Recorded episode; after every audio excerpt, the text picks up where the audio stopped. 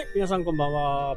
えー、昨日はテレワーク、在宅ワークっていうね、僕がサラリーマンの時にはね、考えられないことがね、今世の中で起こっているわけでこれからどうなるのかっていうね、予測も大変大切だと思いますよね。予測をするっていうことは非常に大切で、変化に対応できる人間にもなるってことですよね。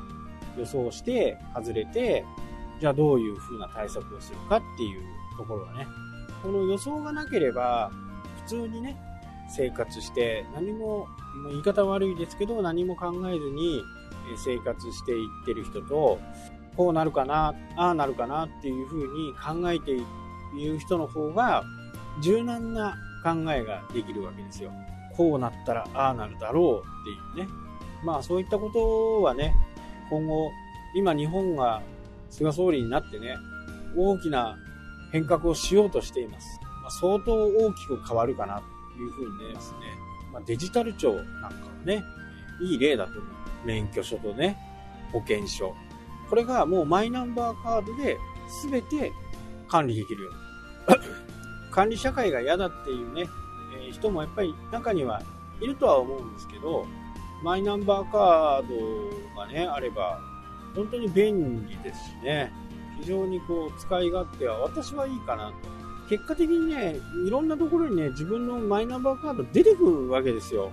最近だとね、なんかこう、何かを申し込むんでも、マイナンバーカードの番号をね、言わなきゃいけないとか、ある意味もう流出しちゃってんじゃねえかなっていうふうにね、思いますよね。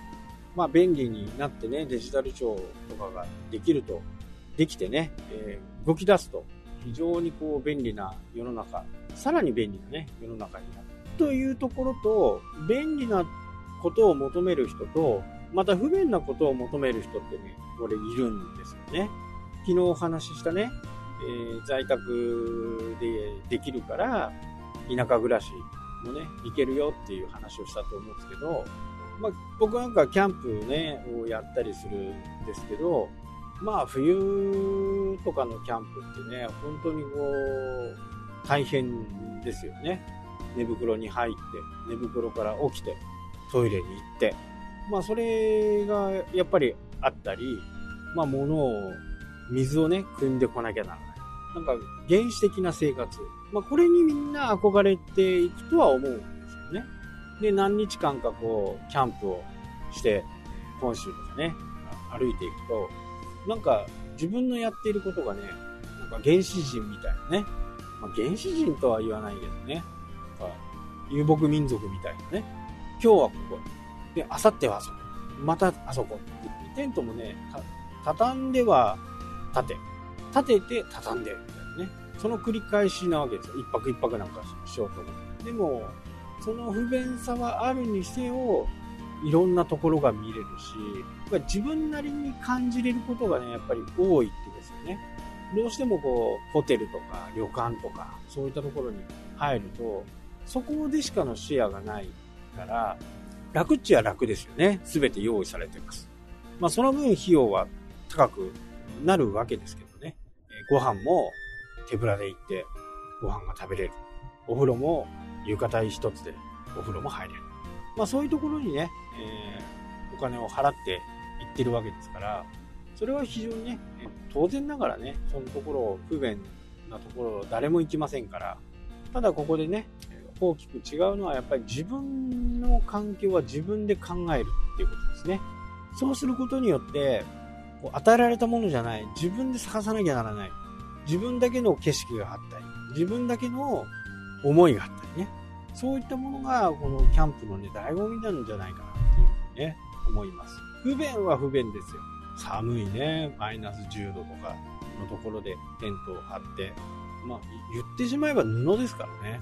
布の中で寝袋にね、くるまって寝て、寝るわけです。でもやっぱりその朝起きた感じとか、そういったものはね、やっぱりキャンプじゃないと味わえないもの、本当に多くあるんですよね。田舎暮らし一つとってもね、まあ、生活の環境っていう部分は変わる、だいぶ変わるとは思うんですけど、その不便さ、コンビニがすぐないとかね、何かするんでも、ちょっとどっか車で2、30分走んなきゃダメだとか、まあ比較的僕の今いるところはね、コンビニが車で10分ぐらい。郵便局はね、目の前にあるんでね、不自由はないんですけどね。で、セブンに行こうと思うと、結構遠いんですよね。車で20分ぐらいかかるかな。でも、慣れてしまうとね、そこまで大変じゃないっていうところがね、まあ不思議ですよね。まあ、よくありますよね。こう毎日通ってるとだんだんだんだん近くなっていく感覚。あの感覚ですね。初め来た時はなんかすごい遠いなと思ったけど、帰り道ってなんかすごく早い。どっか行った時とかね。まあその感覚に近いものがありますね。だから、田舎暮らしをしていってね、まあ、無駄な買い物は本当にしなくなったかなっていう感じですね。散財で困ってる人はね、田舎暮らしぜひおすすめです。ね、やっぱりコンビニとかこうね、近くにあって、ああ、買おうか何か買いに行こうと思って、まあちょっとね、お菓子とか余計なジュースとかね、買っちゃうと思うんですよ。まあ、僕はそうでしたね。でも、近くにないからね、やっぱり自分で何とかしようとかいうふうにね、思うわけですよね。